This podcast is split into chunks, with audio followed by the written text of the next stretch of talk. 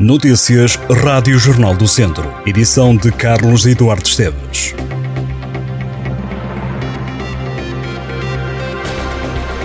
Uma criança de 11 anos morreu depois de ser atropelada numa passadeira em Viseu. A vítima estava a sair da catequese quando foi colhida por um carro. O acidente aconteceu este fim de semana na rua Emílio Navarro, junto à paróquia de São José. Por causa do embate, a menina foi projetada vários metros e foi alvo de várias reanimações. Após o atropelamento, a criança foi transportada para o centro hospitalar Tondela Viseu, mas acabou por ser transferida para Coimbra. Apesar de todos os esforços, a menina não resistiu aos ferimentos e morreu nos hospitais da Universidade de Coimbra. O condutor, um homem com cerca de 40 anos, não acusou álcool nem outras substâncias. Catarina Ribeiro, atual vereadora na Câmara de Lamego, e Cristiana Ferreira, atual deputada deverão ser dois nomes propostos pelo PST de Viseu para integrar a lista de candidatos a deputados à Assembleia da República. Os sociais-democratas prevêem aprovar as listas e uma eventual participação em coligações de âmbito nacional em reuniões da Direção e do Conselho Nacional a 12 de janeiro. Para já, a discussão centra-se nas comissões políticas de secção e, além destes nomes, de Cristiana Ferreira e de Catarina Ribeiro, há outros que estão em cima da mesa, como os dos autarcas Rui Ladeira, de Vozela, e Carlos Santiago, de Sernancelho. Por proposta da Assembleia Distrital, deve avançar António Leitão Amaro, atual Presidente da Assembleia Municipal de Tondela, embora esta possa também ser a escolha da Mesa Nacional. Resta saber que papel terá Pedro Alves, que há dois anos ficou arredado das listas em desalinhamento com Rui Rio e que é agora o coordenador autárquico do PST. Elza Pais é candidata às Mulheres Socialistas de Viseu. As eleições da estrutura ligada ao PS ocorrem na mesma altura das diretas do partido, marcadas para 15 e 16 de dezembro.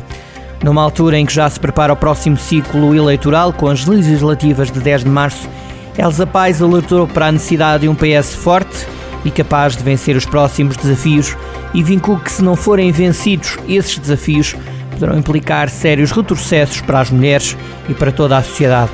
A Presidente das Mulheres Socialistas, que é natural de Mangualde e que já foi deputada no Parlamento, assumiu ainda o compromisso de consolidar as estruturas conselheiras das mulheres socialistas.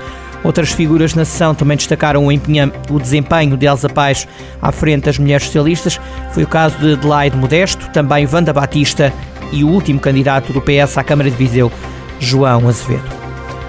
A comunidade intermunicipal Visão de vai organizar neste Natal uma campanha de promoção da região que vai destacar os principais alvos turísticos pela diversidade e qualidade. Natal é a Viseu de Lafões é uma campanha que reúne um conjunto de iniciativas relacionadas com a época natalícia, que vão de uma carta dos segredos gastronómicos, que revela os sabores e aromas da cozinha tradicional, a ações de promoção do património histórico e artístico, da cultura e das tradições da região.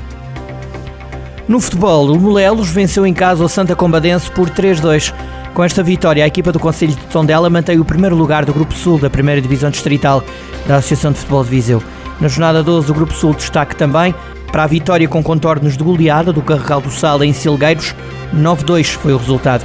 No Grupo Centro, o Carvalhais perdeu em Travanca. Caso o Campia vença o jogo em atraso, então é o Campia que passa a liderar o Grupo Centro. A Norte, o Piães perdeu na Bezelga, frente aos Seireiros, com uma derrota por 3-1. Também neste grupo, o líder pode sair do topo caso o Tarouquense ganhe o jogo em atraso. Vamos conferir os resultados. Jornada 12, Primeira Divisão Distrital, Grupo Norte. Vila Meirense 0, Oliveira do Douro 2, Cheireiros 3, Piães 1, Parada 3, Alvite 0 e Arcos 2, Boaças 0. No Grupo Centro, Santa Cruzense 0, Vila Santissá 3, Travanca 1, Carvalhais 0, Visão United 0, Roriz 0, Cesurense 8, Ciências 0.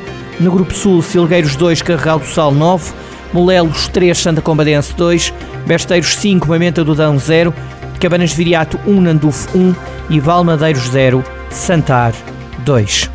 No Hockey em Patins, o Termas perdeu por 5-2 com o Candelária e está fora da Taça de Portugal do Hockey em Patins.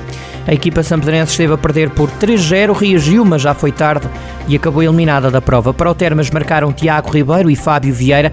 Esta derrota foi a primeira consentida em casa pela equipa sampedrense, que desta forma fica só focada no campeonato. A equipa de São Pedro do Sul está na Série Norte B da Terceira Divisão Nacional. No handball feminino, a equipa da Academia venceu o Calde no segundo jogo da fase de grupos. Com a vitória por 23-30, as champedrenses avançam para os quartos de final da Taça da Federação de Handball de Portugal. Para a vitória frente ao Cal em Lessa da Palmeira, Mornesa Tenda foi decisiva, apontou seis golos. Neste triunfo, Rebeca Freitas e Isabela Ferreira fizeram cinco golos. Este foi o primeiro jogo de Alexandre Monteiro como novo treinador da Academia de Handball de São Pedro do Sul. Foi por isso o primeiro sem Tiago Cunha à frente da equipa.